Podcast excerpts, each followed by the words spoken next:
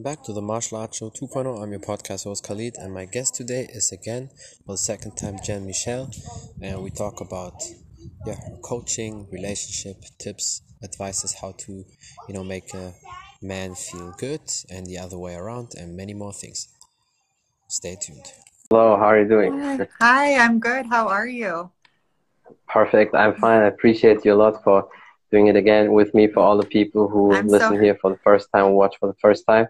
We already had one podcast uh, before, and it was awesome. So I appreciate you for coming on again. And yeah, in that in that time, a lot happened with you.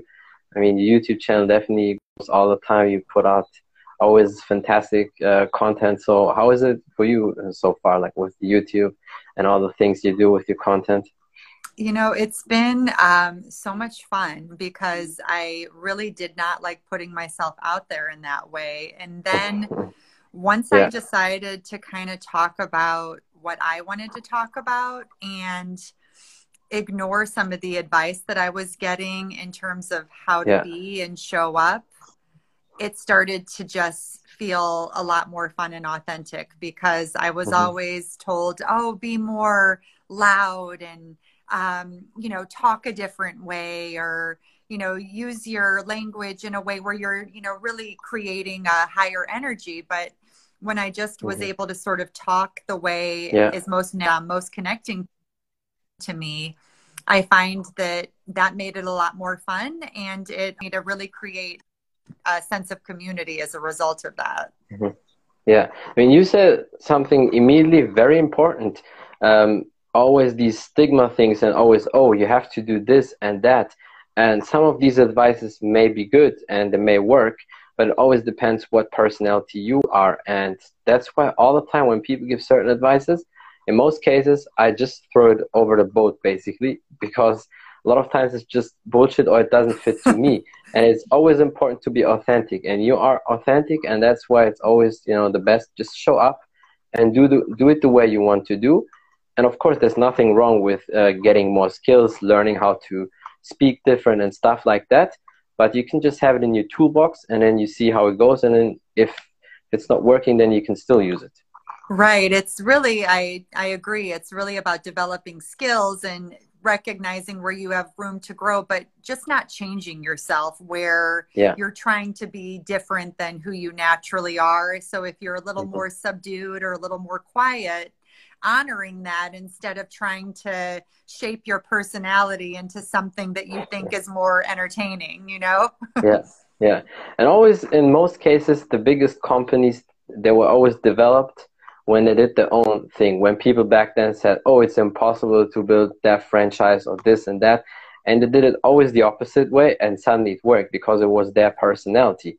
And then later on you can still always adapt advices from other people but i feel like especially on social media everybody wants to be the expert or everybody wants to be that person to say when you're successful oh you see she's successful or he's successful because I gave the advice, and that's so annoying. I agree. You just have to be able to filter out what is right for you and just go through that process instead of, um. You know, trying to please everybody else or do it their way Mhm. because everybody has their own way. And it's so important to, you know, with anything, just be really true to that. Yeah, definitely. And uh, I feel like also, you know, when you started doing your YouTube videos on a regular basis, so I can definitely see you have that fun, and it's it's awesome because you always have great content and you have you definitely help a lot of people. And did you feel like as soon as you did it your way, it was more fun and you kind of had more success with the videos? Absolutely, because my my sort of um, the people that were well intentioned would say, "Oh, you seem a little quiet, or a little, uh, you know, your energy's a little lower," and I would watch myself, and it's like, well, that's kind of how I am. You know, I would make sure Yeah. That I was well rested and all of those things, but um, I would just speak from the heart. And I figured that, Mhm. you know, I would like to grow by just knowing that that will resonate with the right people and the people that it's not meant to resonate resonate with, then that's okay. But as long as I'm Yeah. speaking to, um, you know myself and what feels right within me it will attract the right people and i feel like that's a good way to um you know let it be fun let it feel just effortless and um, to mm-hmm. just really uh, have the motivation to grow and to um, learn more as long as it's coming from that space of um, yeah. you know just more clarity within you mm-hmm. yeah it's very interesting because here on social media there's so many people they always want to give these advices and very strange often they don't really you know watch your stuff a lot but then suddenly there's certain videos or topics but what they do is not you know giving you support. They can always critique and always then suddenly text you. Because i had the same. There was one lady um she follows me for quite a while and then she said like oh you have lower energy. And i'm like well if you know me in person you definitely know that my energy can uh, run through you. So uh, but th- but then she was like oh and then she sent me a video of somebody. That's how it would be more entertaining or would help your podcast more. And i'm like well I laugh when there's a moment to laugh, and I can be loud when there's a moment to be loud. But I cannot just show unnecessary emotions, you know, if it doesn't fit because you know it's not me. And like having the, the whole time like uh, you know a grind in your face, and the whole time you you smile, and if if it's not you know fitting, and then I just told her, you know, okay, thank you for the advice, but yeah, I don't need that. And then she was like, "Oh yeah, I just wanted to help you." Then immediately when you get direct to these people, they kind of back off and like, like almost they they're offended or they want to cry. yes, I think it's um, it takes a while to find your own rhythm, and I'm still yeah. learning, of course. But it's about just being confident in yourself and your skill set and what you have to offer, and um, hearing others and being open to it. But really at the end of the day just finding your own center and letting that be um, your guide your roadmap to yeah. um, where you're trying to go.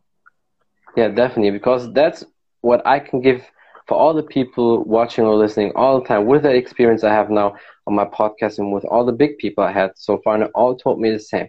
Just keep going with whatever you want to do. Of course adapt and have new skills and improve but don't listen too much to other people, even though their advices are good. But at the very beginning, when you're in the process of figuring out too many advices, they will destroy your way or your success. So that's why, for me, it's always I look at the two, maximum three very best people. The other people who are good, but not at the top, top level, I don't need to look at them because my brain is not ready to, you know, captivate all the information from all these people. Once I have that level where I can filter one advice from here, two advices from there and here, that's okay. But at the very beginning, you only need one to maximum three people, and if possible, from the very best, and then the rest will come with the time.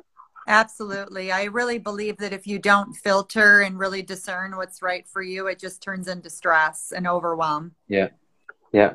And then sometimes, and I, and I felt that too, but I'm very quick at adapting and just cutting the things up. But I can imagine with certain people, it's very hard, even if you don't feel it right away. But all these emotions, and I mean, you're the expert, you know that it goes into your subconscious mind and your subconscious feeling that even though you don't feel right away, but then maybe you don't rest perfect and you feel like, what is wrong with me? I can't really figure it out. It's because of all these little things a little bit stress here, a little bit stress there, and then it's just in your system and, and it's it's not good. That's why for me it's always cut every bullshit out if possible. can trigger stuff that you know you went through in grade school. So even though we're adults and someone says oh you're doing it wrong you go back to that first grader or that little kid that did the work wrong and it kind of triggers something deeper in you. So to really be yeah. able to separate that and recognize what's yours to own and um, what's just information to pay attention to and not letting your emotions or your subconscious take over in those instances and just to you know show up and do your best and learn yeah. from each experience and speaking of kids i mean that's also a topic that fits very well especially now with teachers and everything what would you say um, or what how hard is the effect on little kids especially from let's say zero to six when somebody always tells them oh you're not good enough and you can't do it especially you know i mean you have also little champ so you know that yes. um, so how, how is that? Because I think that age frame is very crucial to you know build the confidence. I mean i'm not saying you can't build it later or rebuild it but i feel like at that stage you can definitely kill confidence a lot. Definitely because you know between three to five you're essentially well you're in subconscious so you're a little sponge absorbing your environment. So um you know if you're being told that you know you're not a good person, um, you're doing a bad job. You know, if you're getting all this negative programming installed, you're just a little sponge taking all of that in. And then yeah. you have to, as an adult, recondition yourself and essentially reparent yourself because um, mm-hmm. you had to take that in. Really protect yeah. yourself as a child because to, um, to make your caregiver your parent wrong as a kid would threaten your very sense of survival. And so you have to internalize it when you're a child which is why so often that stuff can play out until you know we're of old age. And so yeah. um you know and i think that we've all dealt with it on a certain level. And even with my kids i notice that they absorb certain things, certain belief systems, and there's a real opportunity for me to offer an alternate suggestion and you know reinstall something that's going to empower them or offer them a different way to show up and uh, you know if they get made fun of at school and they internalize it and they make themselves weird or bad or wrong and um, mm-hmm. really intentionally using curiosity as a way to explore that with them to say hey like do you think that's true or could this be true and um, you know you're a really amazing person with a great heart like let's talk about that so they can mm-hmm. work through it and see themselves in um, a different position and from a, a better space yeah. And how do you uh, deal with that? Like when your kids have issues, I mean, I don't know how much was it in school when teachers told them something, but uh, do you try to encourage them uh, a lot as much as possible? Of course, you always have to say also when they didn't do anything right, you have to teach them, obviously. But I think it's always a fine line between, you know, being very hard on them or too hard and at the same time good to them and you know push them a little bit yeah i try to always let them know that i'm not okay with the action but who they are as a person and their heart is always good they're always mm-hmm. good. The action not so much. We could do better on the action right? Yeah. And so i really try to make that distinction so they know that who they are as a person is unwaveringly good and their heart is one that is um, always good and always of just love but the decision that was made in that moment was not um, one that was perhaps the right one yeah. for them or the other person and really mm-hmm. um, bringing that to the surface and helping them process that and see how really understanding the difference between reacting in the moment and responding like would hitting mm-hmm. the kid scratch the immediate itch yes but what would that lead to long term for you feeling mm-hmm. guilty mm-hmm. feeling angry at yourself feeling bad and really being yeah. able to filter that and decide is it worth it you know is what i'm about to mm-hmm. do worth it or do i need to pause and uh, do what's better for me in the long term so i can feel yeah. good the rest of the day mm-hmm. and also that's that's a thing very interesting for relationships as well not just between the kids and teachers but in general when you know parents have issues or couple they have issues and they let it out on kids. What would you give uh, to these people as an advice? Because it's it's never great to let issues out in general to another person but i feel like with kids it's even worse. You mean when we displace our emotions and we kind of put them yeah, on a exactly. kid? Right. Yeah. I know. I think that you know we always want to release our emotions in a safe place which then causes us to release them on a child that has nothing to do with it and if if that happens, I think it's so important to really own it and say, hey, you know, um, that wasn't your fault. I shouldn't have mm-hmm. done that. That actually had nothing to do with you. And I was in a bad mood. And I put that on you because I couldn't do it at work. And really being on, depending on the child's age, but being honest and letting them know that um, that's not theirs to own. And um, mm-hmm. making sure that I think that you have that humility and, and, uh, kids see that yeah you're not perfect you make mistakes and um, you need to own it and just put it out there and um, clean it up without yeah. feeling like you've got to be this disciplinarian mm-hmm. perfect person who can't make mistakes and catch yourself next yeah. time notice how it makes you feel when you react in that way and let that you know really be the motivation to build a new muscle so you don't go there again mm-hmm. and do you feel like uh, for your kids it helps them when you say okay sorry i was wrong I, I shouldn't be like this because i can still imagine with few kids sometimes even when the parents apologize but they still take it too hard. And especially when it happens very often then a they don't believe it anymore or b it's like okay there, there's a trigger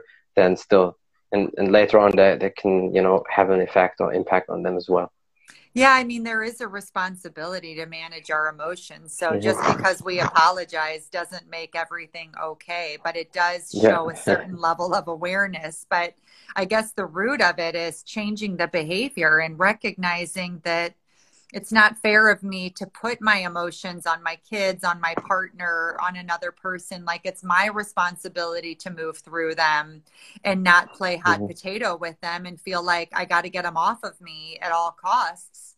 And, yeah.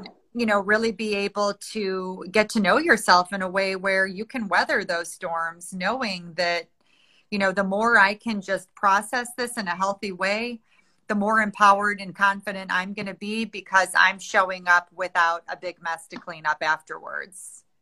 Yeah. And that also, with the time, can kill the confidence of a kid as well. I mean, even with adults, but I always feel like everything we do on kids, it definitely has always the double impact, whether it's good or not. Absolutely, because they're just so sensitive and, you know, they're little sponges of just absorbing everything that we're giving them. And so um, yeah. there is a deeper responsibility in that regard. And um, mm-hmm. I definitely see it with my own, with my own boys. One of them got made fun of because uh, the girl told him that he was like too much of fire because he's real uh, fire. Mm. And well, that's um, perfect. He can be like that. and he really internalized that as a bad thing. And we had to break down like the benefits of that, what that could mean. Yeah. You know, you may be yeah. an amazing leader someday. Um, yeah, tell him it's good. He will be the boss, 100%. That's possible. just to hone in that energy and really just manage it in a way that, you know, is good. And so, you know, I could see his little wheels turning and him picturing himself as a leader, as uh, mm-hmm. someone, you know, who's guiding others and really using his gifts. And it kind of put him in that scenario. And so taking mm-hmm. those opportunities where they yeah. have pain and offering a different mm-hmm. perspective, you know? Yeah. So I can kind of see myself in him. That's good. So tell him he can be like that. he doesn't need to change. yeah, awesome. it's very interesting yeah. that personality and mm-hmm. how that shapes. But yeah, pure fire, really, really fiery. Do you think that also came a little bit from martial arts because uh, your son is doing taekwondo? You feel like uh, for him it was also a little bit because of that? I feel like that's general? brought it down. I feel like that's refined the fire over time. Yeah. You know, mm-hmm. um, it's still there, but it's especially in martial arts, it's very deliberate and controlled. Yeah. And um, when he gets frustrated with his teacher or he's being pushed to refine, checking yeah. himself and saying, um, you know, I can see him almost breathing and rebalancing and recentering himself. So he is uh, just not taking action from a regrettable space. And um, mm-hmm. that's been really good for him to kind of direct it more deliberately. Yeah. Mm-hmm. Yeah, that's very interesting because I think also for a lot of mothers out there, especially maybe the single mothers, when the dad is not there and they always question, should I bring my little uh, kid, especially a boy, into martial arts or not? And I always obviously say yes. But I think it's also interesting to hear from a, a perspective of a mother. So, what would you say are the benefits you saw so far um, in your son when he's doing martial arts? The ability to say no is definitely stronger. That's not for me. No, thank you. He's not a people yeah. pleaser anymore. He doesn't. That's good. Um, yeah, he doesn't feel the need to um, put others' emotions above his own. That was huge. That was the reason I put him in martial arts to begin with, is because he hated disappointing people, but at the expense of himself. And now I just hear him say, I can't, or nope. And he that's does good. it confidently, unapologetically. And um, that's been a real yeah. strength. Uh, concentration. Mm-hmm concentration and um, pride in terms of accomplishments of really mastering and really earning the reward of um, whether it be his teacher moving on and advancing, but really um, appreciating the fruits of his labor and the mm-hmm. the effort he puts in, and really being able to. Um, you know, build that confidence as a result of um, doing something that was hard and frustrating and getting to the other side yeah. of it. Mm-hmm. I think what he's mastering now with saying no or I can't is very is definitely huge because at this age, a lot of adults still to this day they can't say no. They always right. need to do for other people something, and I think it's very important that he learns that at this age because that's the thing when you always are a people pleaser, which has its place, but if you do it all the time, you destroy yourself because you want to do something for yourself. Somebody calls you, know, oh sure I can do it, and it's like all these things, and then you never have fun or you always stress. So it's it's good that he learns that early on.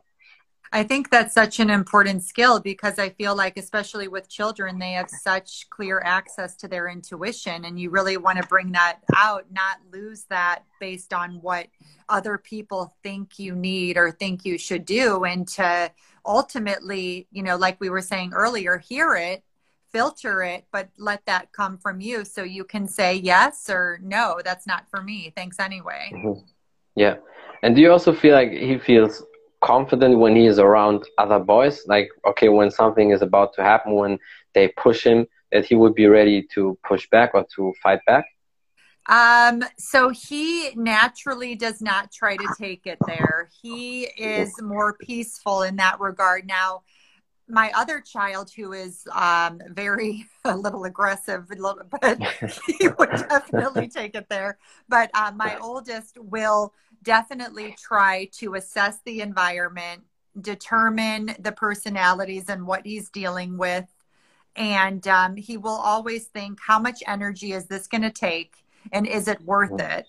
And it's really smart and healthy. So I will watch yeah. him. He doesn't back away, but he will make a very strong mm-hmm. determination if it's worth it and yeah. um, really come at it from uh, just mm-hmm. an intelligent and thoughtful angle. Yeah. And so I see him do that the most.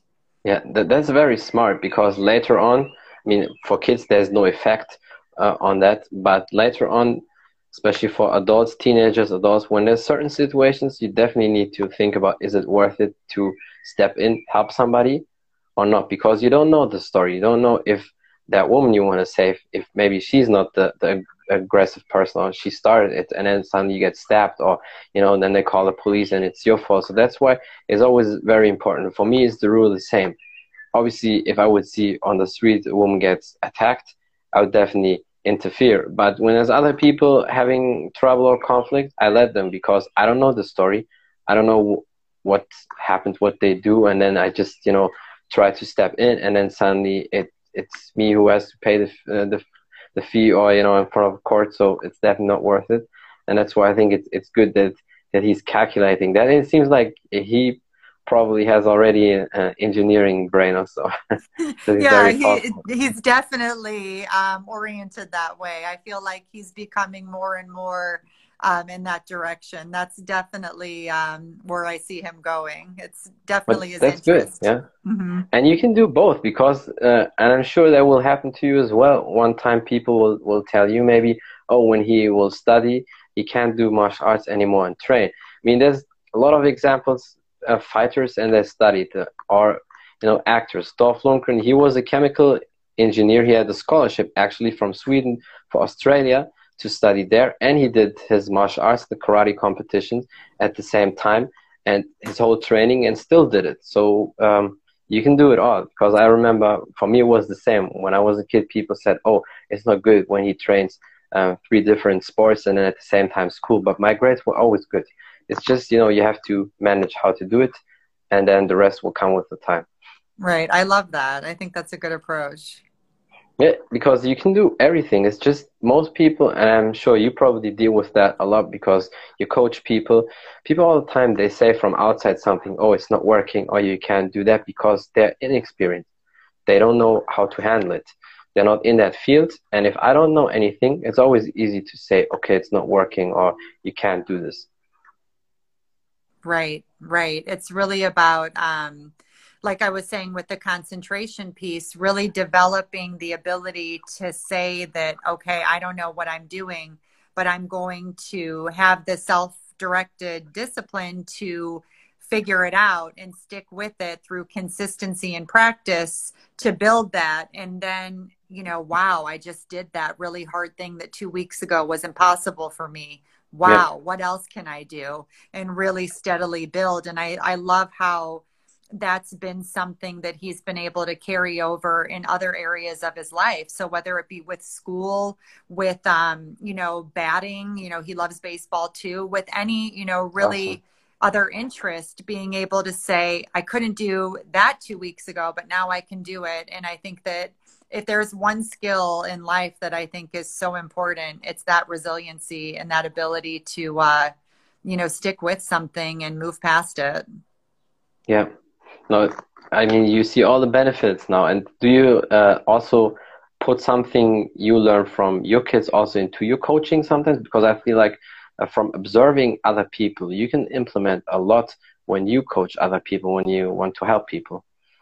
You mean, do I take stuff that I learned from my kids and put it into my yeah. coaching? I think so. I mean, probably, I think that all the lessons go together. So just like understanding people and understanding um, the different needs that we have helps me be more compassionate to people people's circumstances and then just learning what i've learned about just subconscious and uh, what childhood experiences create for us as adults has made me able to really meet people where they are and understand some of those deeper wounds that they're operating from and have a lot of um, you know love and compassion towards helping them heal and move past that and create from a different space because it's all yeah. just old programming and you really can mm-hmm. do anything that you put your mind to but if you're listening to your ego voice you're going to end up um, really limiting yeah. yourself and just teaching ways mm-hmm. to truly move past that yeah what is the hardest thing for you when you coach other people to break through or where you feel like that's the biggest issue people have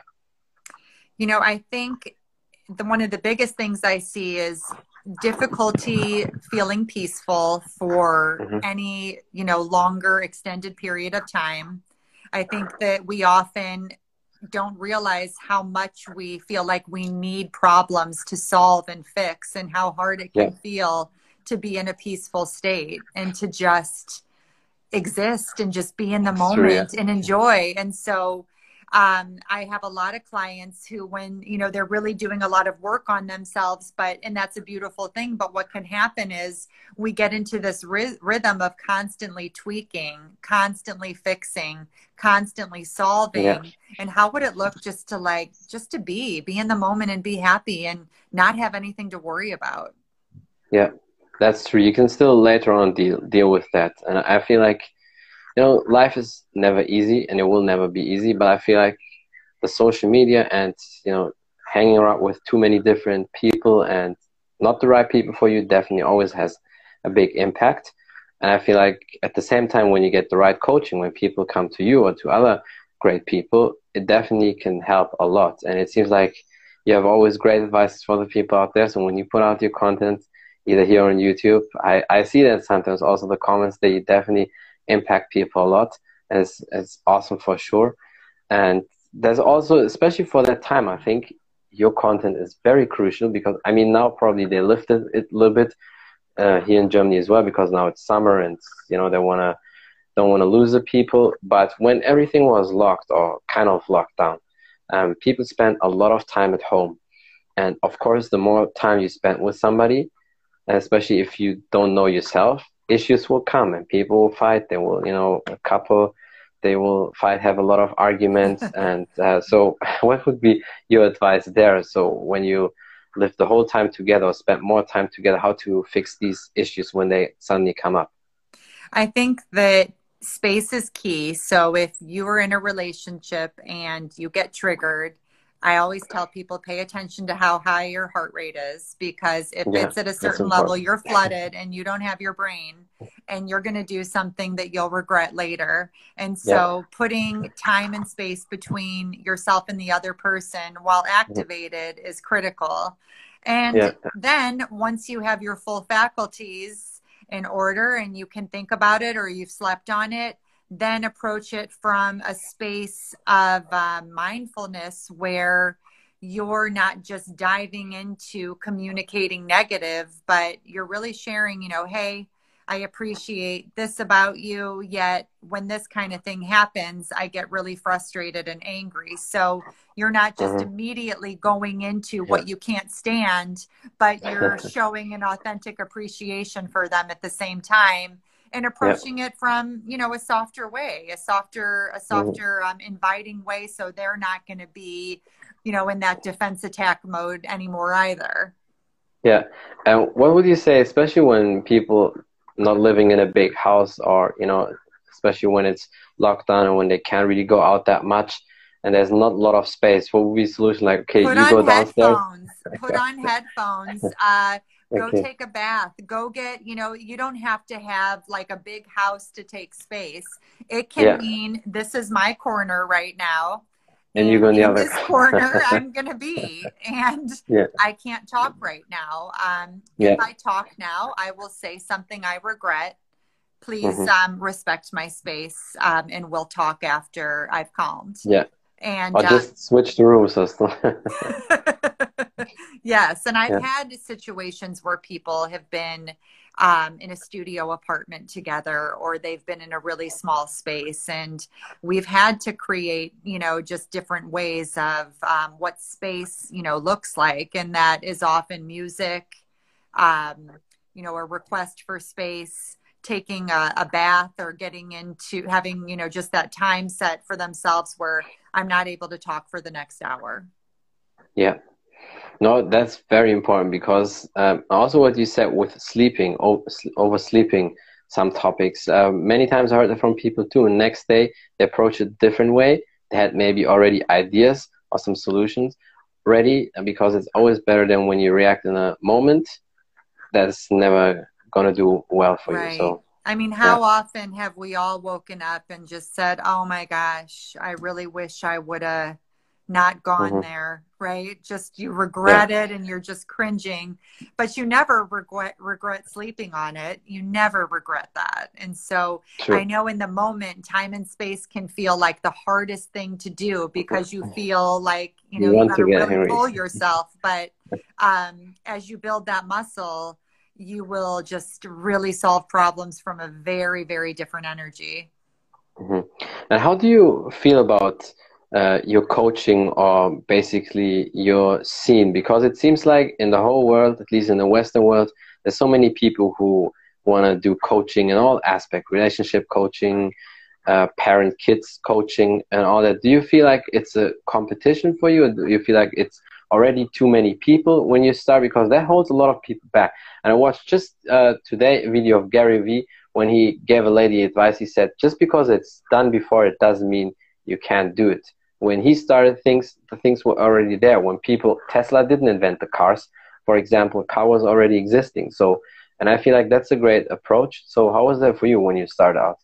Yeah, I mean, I think that when you start off and you don't have a lot of direction, it's easy to get kind of on the social media feed and think about, oh my gosh, Mhm. like, and so if I would feel those Yeah. emotions of complicity, I really let that reminder that um, that's what I want. So if I felt jealousy, it really was an opportunity for me to refine my, my message and realize, oh, that's something that I want. So how can I be inspired by this and come from that Yeah. space versus uh, go into that lower vibe where I feel like, you know, throwing my hands up in the air. So I don't mm-hmm. really, you know, pay too much attention to that. I do believe there's room for everybody's voice and that everybody has something to contribute.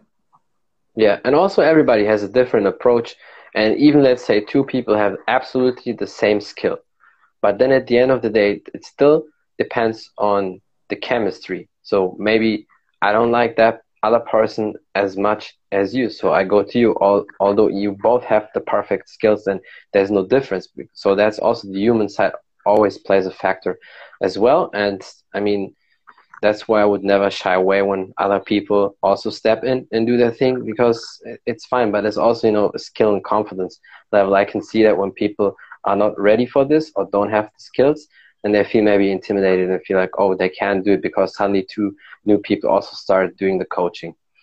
Right. I think that too, it's just important for in general to always um, be supportive because it takes such strength to try something new and to share your message or to share your experiences and it should really all be celebrated and so if i catch Definitely. myself being judgmental or if i catch myself um, looking at something in a negative way i really will move through it and say my gosh like there's so many things in this that are brave that are courageous and even if someone's still refining i think that um, they'll find support each other in that sense.